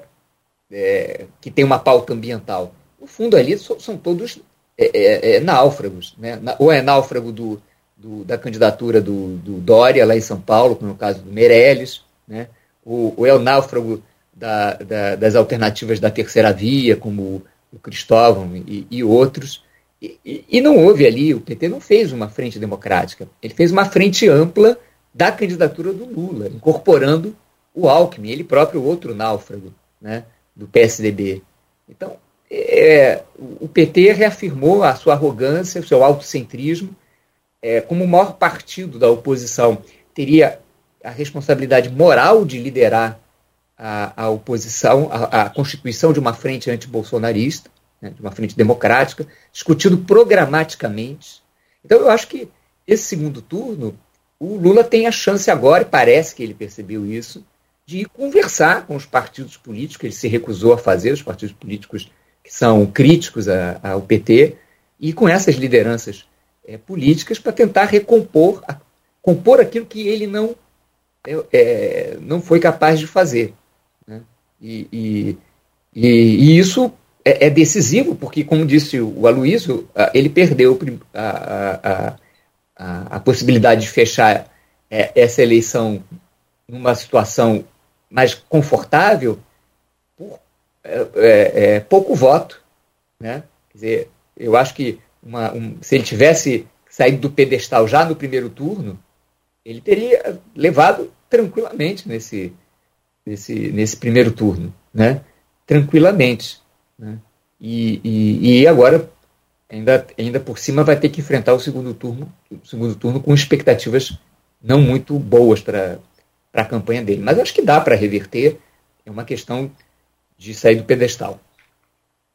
É, antes de passar a palavra para o George, eu, eu citei o artigo do Demetrio, porque para jogar essa coisa da, da rejeição, que a gente vai, vai fica muito no resultado geral, e quando você fatia, você vê que a cor, o buraco é bem mais embaixo, esse buraco bem mais embaixo, ele apareceu na urna. Mas eu queria, como o Hamilton colocou, é, chamar a atenção do ouvinte, telespectador, artigo muito bom que o Hamilton publicou também, está no meu blog Opiniões, está no Folha 1, no dia, no dia ele escreveu no dia da eleição, já com o resultado da urna, publicado no dia seguinte, na segunda-feira, que é a festa da democracia o reverso feiticeiro. Artigo do Hamilton, que está muito bom, realmente. Então, dito isso, Jorge, como é que você analisa? Bom, eu acho que é, eu acho que o cenário nacional ele, ele, ele tem uma complexidade né, é, que inclusive está expressa na fala do Hamilton. Né? É, eu concordo com vários pontos que o Hamilton colocou. É, e eu acho, num primeiro momento, em termos de vencedores ou perdedores, eu acho que a gente pode dizer que é, há um movimento né, no Brasil do campo da, da direita e da extrema-direita, que ele foi bastante vitorioso na soma dos resultados do primeiro turno. Acho que isso já de antemão. Né? É, é para poder é, discutir o detalhamento disso, teria que olhar, inclusive, é, questões né, das dinâmicas de disputa de poder regionais, estaduais, é, mas também ajuda a compreender é, como que é, é a atual configuração, né, distribuição de verbas, orçamentos e recursos é, feito no legislativo brasileiro produziu esse cenário né, que nós estamos vendo, né, é, por exemplo, do crescimento exponencial do PL né, na Câmara dos Deputados, por exemplo, né, uh, das, ao que parece, das 20 vagas, das 27 vagas para o Senado que estavam em disputa, 20 é, foram é, é, é, obtidas pela situação, né? É, enfim, esse é um pouco a configuração, como eu falei de, é, da vitória né, de um discurso de direita e de extrema direita na configuração do legislativo que vai se apresentar em 2023. Ponto. Tá? Uh, agora, com relação à, à questão da presidência. É, essa discussão sobre a qualidade das pesquisas brasileiras, ela, ela precisa ser feita de uma maneira bastante cuidadosa, tá? Até porque, é, digamos, de, de domingo para cá, eu acho que assim como todos nós, eu fui consumir muito as perspectivas né, e análise sobre o que aconteceu com relação à mensuração de intenções de voto e o voto propriamente dito. Pesquisa ela vai mensurar intenção de voto, né? Ah, e essa intenção ela pode mudar, né? O que aconteceu em termos de explicações, que me pareceu inclusive algo convincente, e mais uma vez citando o Felipe Nunes da UFMG, que é o cara que é o CEO, né, da Genial Quest, né? Eles, eu vi esse dado, tá? Eles soltaram esse dado, acho que foi sábado de noite no, no Twitter, né? O, havia ali uma, um processo de migração que estava mais ou menos sendo detectado, né, de, de votos que estavam, no primeiro momento, é, intencionados ou a Simone ou ao Ciro em direção à, à, chapa Bolsonaro. Né? Então, nessa perspectiva, é algo que o Datafolha também pegou. Né? A, a, questão é que é, é, foi um movimento meio que em cima da votação. Então, o, o tracking né, das, do histórico de pesquisas anterior, não teria como pegar, porque aquele movimento estava acontecendo nas últimas 48 horas, mais ou menos, da, da, da eleição propriamente. Né? Agora, é, a votação do Lula, inclusive, que até mesmo o texto da Luiz na Folha reforçou, estava mais ou menos previsto que seria aquilo ali mesmo. Né? Portanto, aparentemente, o que aconteceu? O Lula não perdeu votos, mas Bolsonaro ganhou votos. Ganhou, sendo que nós, nós não temos como fazer mágica de votos, a não ser na República Velha, nem, ou seja, nem, tão pouco, nem tanto tempo atrás, digamos assim, né? ou em outras votações com papel, né? É, o que aconteceu foi um movimento migratório em cima da hora, sim. Aí eu acho que o, que o, o Hamilton tem bastante razão. Inclusive, eu estava discutindo isso até mesmo com outros colegas ontem, é, esse, esse, esse movimento de migração de votos da Simone e do Ciro para o, o Bolsonaro aparentemente é um ressurgimento, sim, do antipetismo como uma das forças mais relevantes da política brasileira contemporânea. Né? Eu acho que essa hipótese de, do antipetismo se colocar como uma força relevante para as eleições de 2022 estava colocada desde o início do ano em conversas que a gente teve já com o Christian Lynch e outros tantos. Né? A, a, a questão é que, inclusive em conversas privadas com a Luísa, o que eu estava percebendo era o seguinte: até a semana passada, o antibolsonarismo estava movendo muito mais as intenções de voto. A questão é que, em cima, em cima da eleição, o antipetismo se colocou como uma força é, também relevante, bastante relevante, e gerou esse movimento migratório de votos né, para uh, o, incumbente, para Jair Bolsonaro. Agora, para segundo turno, eu acho que uh, a discussão aí, é, eu vou arriscar, inclusive, que é um pouco da polêmica que nós estávamos tendo no intervalo, né? Eu vou arriscar o seguinte: é, e se, e se Jair Bolsonaro tiver chegado ao teto? Né? E se né, o antibolsonarismo ainda for uma força mais potente do que o antipetismo? Que é disso que se trata nesse momento.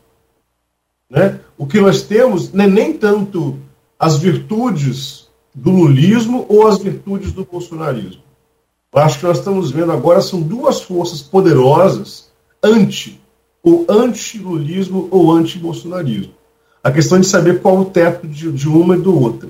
Eu arrisco dizer que nesse momento o anti-bolsonarismo tende a ser mais radioativo, mais tóxico do que, do que o, o anti-lulismo, até pelos movimentos que nós estamos vendo de adversários históricos do PT, neste momento de segunda, desde domingo para cá, né, declarando voto é, de apoio à campanha do Lula, a começar o Roberto Mangabeira Unger, que já à noite de domingo, na Folha de São Paulo, declarou voto é, em Lula, com todos os senões e críticas possíveis, mas já domingo à noite fez esse movimento.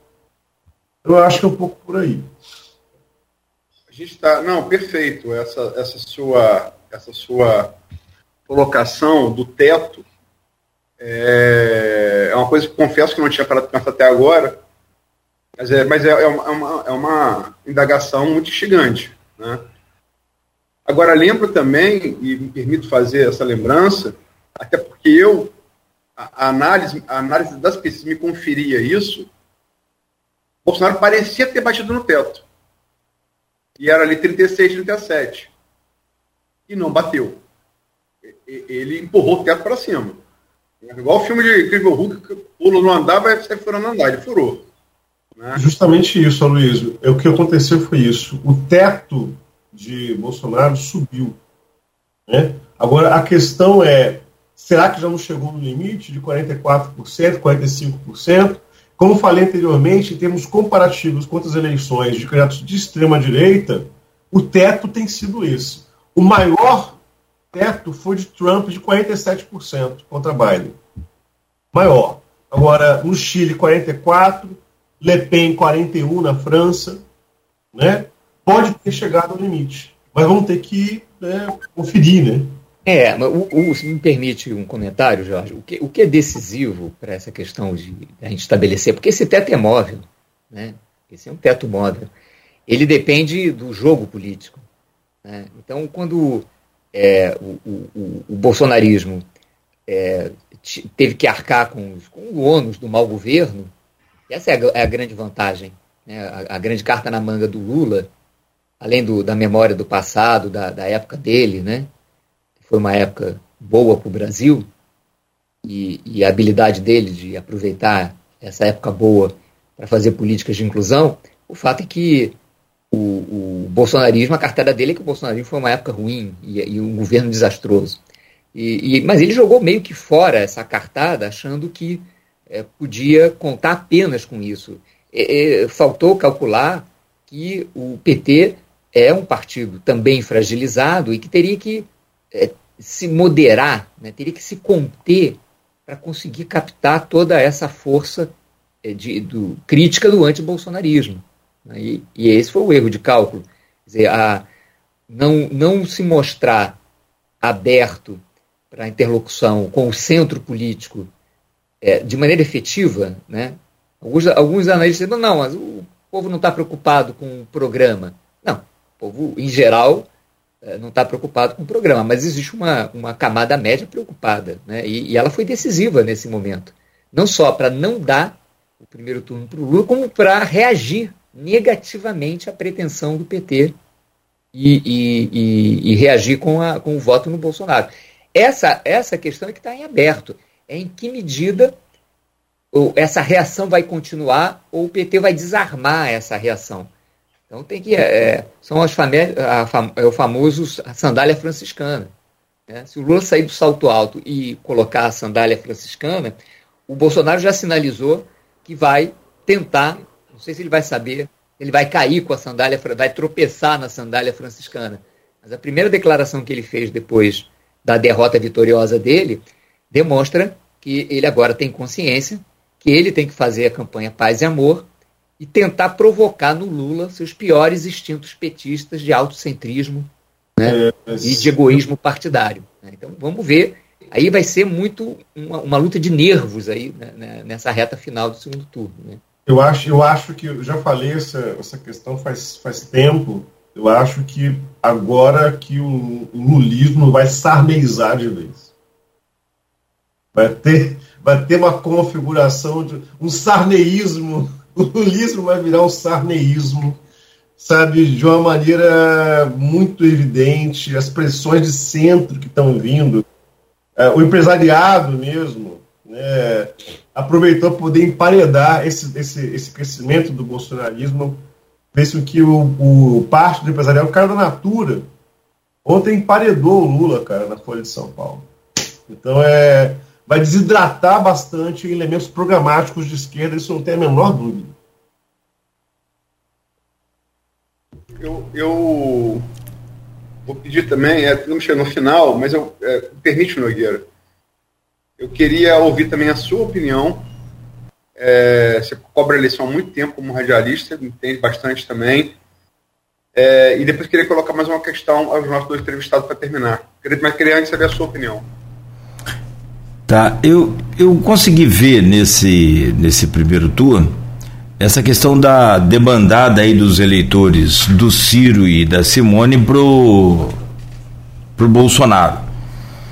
É, e, e os, eu não estou defendendo os institutos de pesquisa, não, eles também precisam rever. Ontem eu passei o dia inteiro, ou a tarde toda, vendo entrevistas das, dos CEOs, diretoras do, do, dos institutos, tentando justificar. O momento é um retrato, a, a pesquisa é um retrato, a eleição é um filme, vários termos, mas eu acho que é preciso reforçar.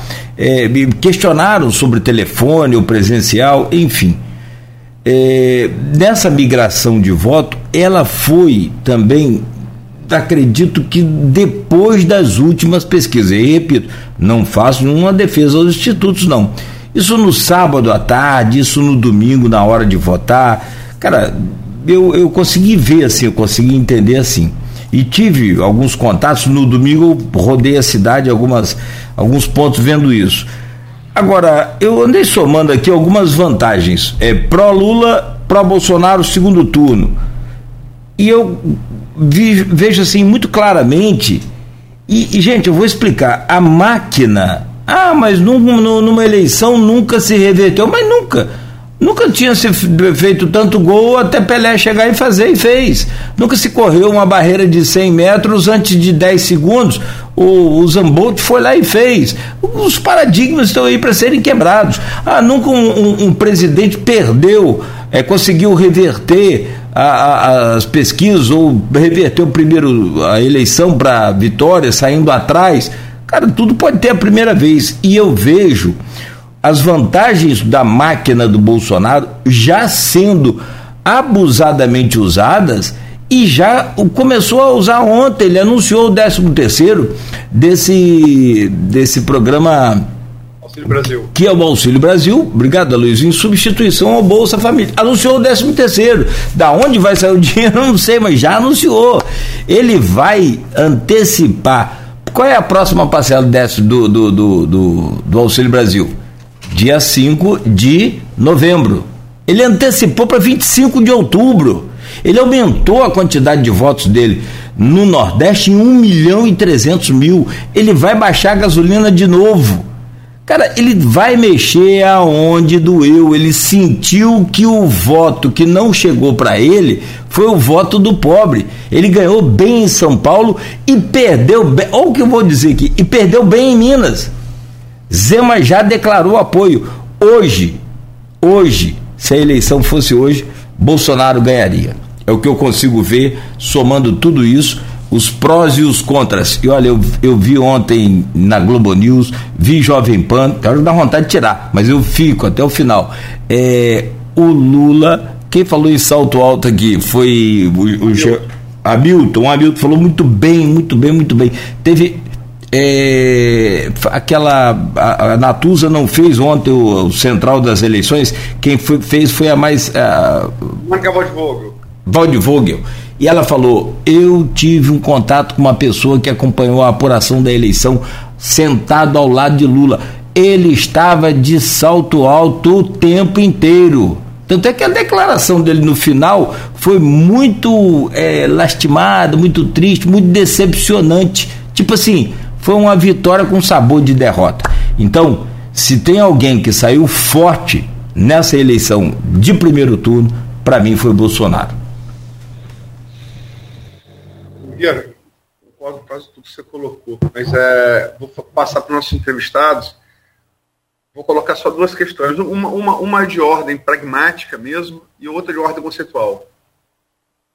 A de ordem pragmática, a gente já falou aqui no intervalo, né? É, Romeu Zema ontem, no início da tarde, é, ou foi final da manhã, não vou lembrar o horário, mas eu estava vendo ao vivo. Né, foram vários entrevistados na Globo News. Primeiro foi Arthur Lira, meu sinal estava ruim de internet, aí depois entrou Romeu Zema. Eu parei para ouvir, né? Porque Minas, o último presidente que perdeu que perdeu em Minas foi o presidente foi Getúlio Vargas, em 1950, faz um tempinho, né? Então Minas é sempre importante. E ele falou, declarou ontem o apoio, é, declarou o apoio a Bolsonaro. É, Nogueira falou que foi 600, 600 mil, acho que foi um pouco menos, mas eu nem conferi, mas acho que foi 500 mil. Foi, foi um pouquinho menos a vantagem de Lula. Só que é, a, a, estratégia, e eu li de gente que conversou com fonte, é, tanto de Zema quanto de Bolsonaro, a estratégia é não só tirar essa diferença, como virar. Botar mais um milhão. Ou seja, só virar um milhão e quinhentos, um, um, um milhão, 1,5 um, milhão de votos, né? É, enfim, essa questão da, de, de, ordem pragmática, né? É, é, o apoio dos governadores. E, e, Zema, eu acho que tem, no meu entendimento, pelo menos, quero saber de vocês, por óbvio, ele tem muito peso nessa balança. Embora a gente saiba, por óbvio, que transferência de voto não é mágica, né? Não é mágica. E a questão de ordem conceitual que eu queria, que eu queria colocar, é, eu já escrevi sobre isso algumas vezes. Todas as pesquisas, análises de cientistas políticos, de jornalistas, sociólogos, enfim, juristas, dizem que essa eleição vai ser uma eleição, então, é chovendo molhado, marcada, é disputa de rejeições. Falamos aqui sobre isso, enfim, não é novidade. É, é, e Bolsonaro é, conseguiu por isso que eu evoquei o artigo do Manioli, com base nas rejeições é, é, fatiadas por, por, classe social, por, por classe socioeconômica. É, é, mas olha só, é uma coisa conceitual, puramente conceitual, subjetiva. Mas eu pergunto a vocês, e pergunto ao telespectador, ao, ao ouvinte. Eu tenho 50 anos de vida. Eu nunca tomei decisão baseada em ódio, da qual eu tenha, não tenha me arrependido depois. É, um país que vai definir o seu próximo governante, o seu governante pelos próximos quatro anos, é, tomando essa decisão com base em ódio, qualquer que seja escolhido, ela pode ser feliz, ela pode ser uma decisão sábia. É, é, então eu faço pergunta pragmática sobre o Zema e demais governadores em Minas é, e sobre essa pergunta mais conceitual. Começa agora pelo George. O áudio, o áudio. Nós. É... Bom, que, que primeira questão, eu acho, envolve aí o problema é, se é, Bolsonaro ele garante palanque né, com os governadores eleitos que lhes são é, é, ou assemelhados ou apoiadores, etc. Sem dúvida garante palanque. A questão não é essa. A questão é a capacidade de transferência de voto né, destes mesmos governadores para o candidato, caso o candidato à presidência. É, o que eu estou reforçando, esse é o ponto do meu argumento, é que não há garantia disso. Não há como fazer uma transferência automática que essa é uma das discussões que nós estamos fazendo, isso vale para o Lula e vale para o Bolsonaro. Né? Por exemplo, há uma pressão muito grande para que o Ciro é, se pronuncie favoravelmente à campanha do Lula nesse momento. Pode fazê-lo e a gente pode discutir as, as, questões simbólicas em torno disso né? e a relevância. Né? Mas agora, isso também não quer dizer que os votos automaticamente do Ciro no primeiro turno vão todos para o Lula. Não existe essa vinculação. Essa lei não está posta. Entendeu? O que vai fazer, em última instância, a diferença, mais uma vez, é o cálculo. O cálculo do eleitor, sim, numa discussão é, política que nós estamos vivendo tão acalorada, a decisão dos, das últimas 24 horas pode fazer diferença. E eu falo o seguinte: é, durante a, a, a, o domingo, pessoas que eu conheço né, vieram me, me, pedir sugestão de voto. No próprio domingo. Acho, pode ter acontecido isso com vários de vocês também. Né? Então, é, reitero, né? a eleição, ela, ela, ela, sem dúvida alguma, ela é bastante complexa. Os próximos dias serão muito movimentados em termos de construção de alianças, garantias de palanque, novas estratégias, tudo certo. Mas agora, é, reitero que ah, os anti, eles vão ser aí definidores, né, ou anti-bolsonarismo ou antipetismo, em última instância. E, Aloysio, sobre, sobre é, o ódio ser um bom conselheiro, não é. Claro que não. Agora, eu concordo com você, isso vale muito para as nossas decisões é, pessoais, éticas, etc. Mas nesse momento eu não sei se vai ter como fazer diferente em termos coletivos. Só isso. Não concordo com você. Inclusive na pragmatização do conceito. Eu concordo. É. Hamilton. Bom, o, eu, acho que o Cláudio tem toda, eh, toda razão quando diz que o, o, as condições mas eu vejo assim, as condições, há uma mudança de expectativa, né? Quer dizer, a expectativa dos, dos apoios dos governadores eleitos, né? E das máquinas que eles, é, dos reeleitos, que as máquinas que eles comandam, né? A expectativa de poder que se criou em torno dessa onda conservadora, a, a, a expectativa em torno de foi, a Dilma que falou, né, que cunhou a expressão fazer o diabo para ganhar a eleição, né? Inclusive foi punida por causa disso, cometeu crimes fiscais, orçamentários. Mas quem fez o diabo ao quadrado para se eleger foi o Bolsonaro, mas já numa, numa situação em que o, o a Câmara Federal blinda é, todos esse, é, essas é, é, maquiavelismos, né? Quer dizer, o, o, desde o Temer que não se caça ninguém, né? E desde aquela famosa votação no TSE por excesso de prova que não se pune né, está claro que as instituições não, tão, não são capazes de barrar esses excessos e, e, e esses atos ilegais. Né? É, então, o, mas eu vejo isso, Cláudio, como aumento das expectativas. Né? Aumento das expectativas.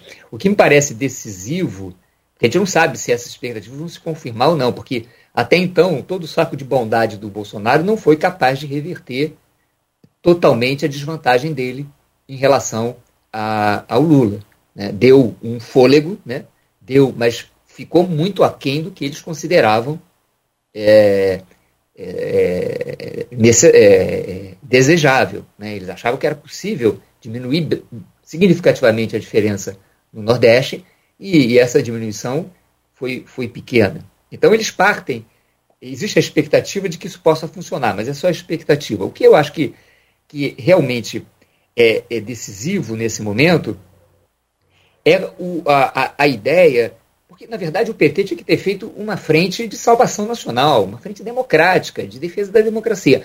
O problema é que o PT fala em defesa da democracia, mas na prática ele promove um movimento de, de se dar um cheque em branco em, em Lula. E o que foi derrotado nesse primeiro turno é a ideia de um cheque em branco para Lula. É, Lula não tem as condições éticas, morais e políticas para reivindicar isso. Né? Agora, ele tem essas, essas condições para liderar um processo e não liderou no primeiro turno, né, para criar um diálogo entre as forças políticas, com o apelo popular que ele tem, é, é, é, é, balizar, sustentar esse apelo popular que ele tem na ideia de uma frente democrática para salvar o, o país. E, e, não é uma frente baseada na defesa da democracia em abstrato, mas baseada num programa de solução de problemas esse é o, é o calcanhar de Aquiles do Bolsonaro. Né? O Bolsonaro não tem programa. Então, esse era o momento do Lula ter programa. Mas uh, o, o, o, raciocínio dos petistas é que ter programa é ruim, porque vai, você vai ter que se comprometer com a solução de problemas. Eles preferem é, criar expectativas em relação à, solução de problemas, ao invés de apresentar soluções para os problemas. Né? Porque foi assim que eles fizeram atravessar os 14 anos. Né? E foi assim que eles jogaram o país numa crise das mais sérias. Então, me parece que houve. É, é, é, o uso do cachimbo fez a boca torta. Né? Eles não foram capazes de incorporar aquilo que eles entenderam racionalmente que era a saída e criaram essa situação que, de certa forma, dá um conforto para o Bolsonaro, porque, bom, eu sou um candidato sem programa, se eu ganhar, o, o, qual é o rumo do país? O rumo do país é o rumo que a bancada conservadora do Congresso vai ditar a partir de agora, né? esse liberalismo à moda brasileira, que é um liberalismo que convive ao mesmo tempo com uma ortodoxia no mercado financeiro muito forte, ao mesmo tempo que distribui, que faz menos Brasília e mais Brasil através do Centrão. Então, é, essa, esse é o programa. Né? Um programa que, que, que, nos, que nos leva para o aprofundamento da crise, não para a solução da crise. É, então, o Bolsonaro, que é este candidato, ficou paradoxalmente muito confortável diante do, do candidato Lula, que não apresentou programa nenhum. Quer dizer, houve uma subestimação da necessidade, neste momento, do campo democrático apresentar soluções concretas para o Brasil. Esse é um campo que, em que o Bolsonaro fica muito desconfortável. Muito desconfortável. Então, eu acho que se, se o segundo turno é, for centrado na discussão das soluções para o Brasil, a tendência é que essas expectativas se revertam em, em proveito do Lula. O problema é que é, eu não tenho, não tenho certeza se é, é, é essa a percepção. Até porque o PT não joga com essa carta da solução dos problemas nacionais. Ele joga muito mais numa perspectiva de aumentar a luta de classes, de tensionar o, as diferenças, de tensionar os problemas do Brasil para vender uma pseudo-solução de transformação social profunda na direção do socialismo, enfim, das utopias históricas dessa esquerda anacrônica que ele representa. Então, é, é eu acho que é uma questão que está em aberto. Essa vantagem psicológica e política que se criou na, nesse primeiro turno pode ser revertida com uma ação mais racional e menos soberba é, é, do lulopetismo na direção de sentar com quem quer reconstruir o Brasil e apresentar soluções possíveis, um programa mínimo. Um programa mínimo em que o, o candidato se compromete a, a é, nos tirar do atoleiro. Certamente o Bolsonaro não tem nada a oferecer nesse campo. É, gente, a verdade é o seguinte: a gente faz esse programa aqui fácil, fácil, fácil até meio-dia hoje. Mas a gente precisa fechar. É, evidentemente que é, o horário já extrapolou. Eu só acrescentei mais uma aqui na minha relação, depois eu vou twittar lá. É, a propaganda eleitoral gratuita que começa ou recomeça agora no dia 7 será dividida em tempos iguais. No primeiro turno, Lula tinha mais tempo que Bolsonaro. Meu caro, eu comecei, nós, nós abrimos com o George, né, Luiz? Deixa eu fechar com o professor Hamilton. Hamilton, muito obrigado pela sua colaboração, pelo seu é, é, carinho com a gente, né? Sempre solícito nos pedidos em que a gente lhe faz. Então, mais uma vez, agradecemos aqui a sua presença e desejamos a morte à besta aí tá? De atafona. Mas esse desejo nem sempre pode ser realizado. Um grande abraço, bom dia, meu querido professor Hamilton Garcia. Prazer sempre recebê-lo aqui. Muito obrigado. Obrigado, agradeço vocês aí pela, pela oportunidade do debate. E, e é isso, é, é o nosso papel aqui, né, vocês como imprensa, a gente como universidade, é sempre tentar jogar alguma luz, né, alguma compreensão sobre quadros que são muito complexos, né, muito caóticos. É da gente entender, eu acho que a gente conseguiu fazer isso de alguma maneira. Muito obrigado, um abraço aí a vocês e aos nossos espectadores. Tá certo, obrigado. Meu querido professor George, percebi uma evolução na qualidade da sua voz, que estava meio afônica no início. Automaticamente vou depois querer a receita do chá de alho. Não para tomar de manhã, que eu acho que da noite deve ser menos indigesto. Obrigado pela presença virtual, muito obrigado pelas suas é, belíssimas colocações esclarecedoras e, sobretudo, como a Hamilton disse, iluminadoras neste momento. Valeu, amigo, obrigado. Eu queria é, agradecer, inclusive, antes mais uma vez pedir desculpa pela, pela voz de pato, mas não de marreco, de Maringá. Só de pato pato botafoguense. É, enfim, agradecer. É, não, é, ainda teve esse pau que Botafogo ontem, né? Enfim, é, mas é. A, a Monte não discute, a Monte sente. É, mas queria agradecer mais uma vez, Nogueira, a Luiz, a Milton, por estar aqui, aos telespectadores, né, aos ouvintes da Rádio Folha, por estar aqui discutindo Brasil né, num momento tão decisivo, né? E reiterando, né, as próximas semanas aí elas não serão brincadeira, né? Mas nosso objetivo é justamente esse, como a Milton colocou aí, não obstante o pessimismo da razão, mantendo aí o otimismo da vontade. É isso. Obrigado mais uma vez pela manhã com vocês aqui. Muito bom. E o eleitor brasileiro ele tem que ser estudado, tem que ser de, de todas as formas. É, só para fechar, Luiz, é uma informação, estava pesquisando as curiosidades da eleição ontem. É, o é, o faraó do, do Bitcoin, dos Bitcoins, teve 37 mil e foi o candidato a deputado mais votado em Cabo Frio. Preso e sem, e sem a candidatura subjúdice, não valeram os seus votos. 37 mil votos. Tenta dar uma festinha para 3 mil pessoas. Para 37 mil pessoas, então, a loucura. Aloysio, muito obrigado por hoje, querido. Valeu mesmo. Excelente bancada formada aqui. E amanhã estaremos de volta às 7 da manhã. É, obrigado a você, Nogueira. É, hoje, hoje, hoje eu funcionei mais como. Tirando uma opinião ali em relação a, a Freixo e Castro, hoje me permiti funcionar mais como roubando, roubando seu, o seu papel de âncora e você hoje fez a, ficou mais com as análises, é, dialogando com os entrevistados. E muito bom, parabéns. Você é um grande analista também. Agradecer demais ao Hamilton, demais ao George. Faço aqui a ordem inversa alfabética que, é, que eu adotei no início, né? E é, tentar resumir o momento que a gente está vivendo é, é, é, difícil. Acho que se eu tivesse que resumir uma palavra, é expectativa. Né? Expectativa. Né? É, enfim, e que é um desejo pessoal, e, concordo com o Jorge, pode não ser pragmático da minha parte. Mas eu que busquei orientar a minha interpretação pelos números, busquei ser o mais objetivo e racional possível, para sufocar minhas paixões, tem, as tem com qualquer outro ser humano, essa desenhação é utopia, tem que ser buscado no jornalismo, mas é utopia. Só um desejo, que o ódio não seja o definidor dessa lição, nem para um lado, nem para o outro. É isso, obrigado aos dois. Perfeito, perfeito, Luiz. Bom, nós não falamos aqui e não dá tempo, mas a Justiça Eleitoral, se queria, conseguiu se consagrar nesse primeiro turno. Deu um banho na votação e na apuração foi extremamente eficiente. Acho que esse tema agora vai sair de pauta. Tomara que não deveria nem ter entrado. Essa aí nada tá rolando, desculpa, tá rolando já. Já aí, tá rolando? Áudio em grupo Bolsonaro de fake news dizendo que o Bolsonaro ganhou no primeiro turno. Ah, sim, sim, sim. Hackers russos descobriram.